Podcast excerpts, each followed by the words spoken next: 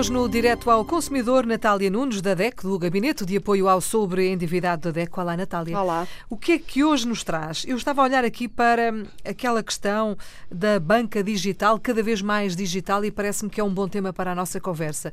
Se para uns é maravilhoso e facilita a vida, é extraordinário e no dia a dia dá muito jeito, para outros é uma forma de exclusão.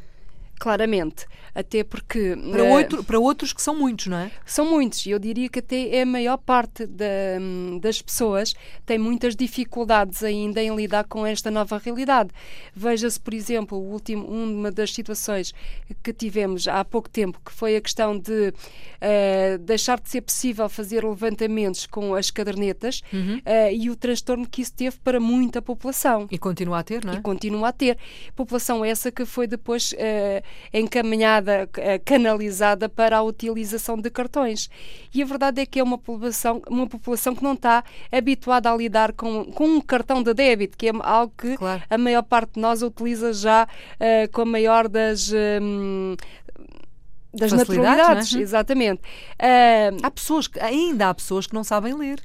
Ainda, Ainda há... há... pessoas que não, e sobretudo com alguma idade já, que depois nem, nem, conseguem ler os números e as letras. E... Ainda há pessoas que nos dizem, nomeadamente nos meios mais pequenos, que nos dizem assim: olha, está aqui o meu cartão, vá ali à caixa levantar-me dinheiro, eu digo-lhe o número pois. e vai lá. Portanto, isto, isto mostra um bocadinho, hum, eu não digo que são todas as pessoas assim, mas há muita claro, população há ainda, ainda assim. nesta situação.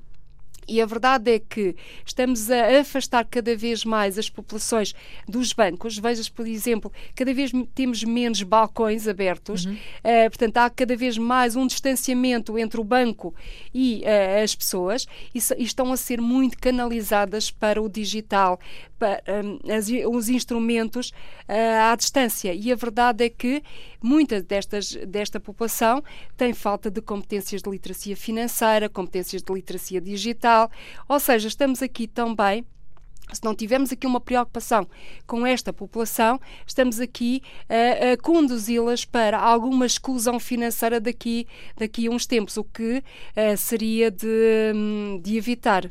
Hum. Em relação às pessoas mais novas, em relação às pessoas que já têm mais alguma uh, literacia, uh, no fundo, no, o que eu quero dizer é, não são estas pessoas mais idosas que batem à vossa porta, são as outras, não é? Portanto, há aqui assim um contrassenso também. Ou não? Uh, não, eu, eu diria que.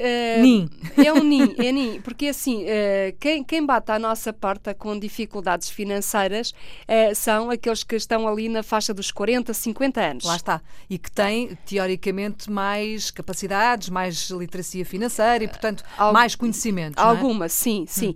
Esta, esta população mais excluída, digamos assim, com mais idade, ela não nos bate diretamente diretamente à porta, mas a verdade é que, como a DECO também está muito descentralizada, hum. nomeadamente através dos protocolos com câmaras municipais, juntas de freguesia. São, são, essas próprias estruturas que muitas vezes nos pedem para fazer ações de sensibilização para esta população, para tentarmos ajudar, pelo menos formar e informar esta população. E, portanto, é no contacto com essas, famílias, com essas famílias, com essas populações, que nós verificamos muitas das dificuldades que elas têm no dia a dia, nomeadamente uh, no levantar, por exemplo, dinheiro, que acaba por uhum. ser uma verdadeira. Um, batalha muitas vezes para uma pessoa conseguir ir à sua conta levantar, levantar dinheiro. Muito bem. Natália, obrigada mais uma vez por ter vindo à Antena 1. Natália Nunes, da DECO, do Gabinete de Apoio ao Sobreendividado.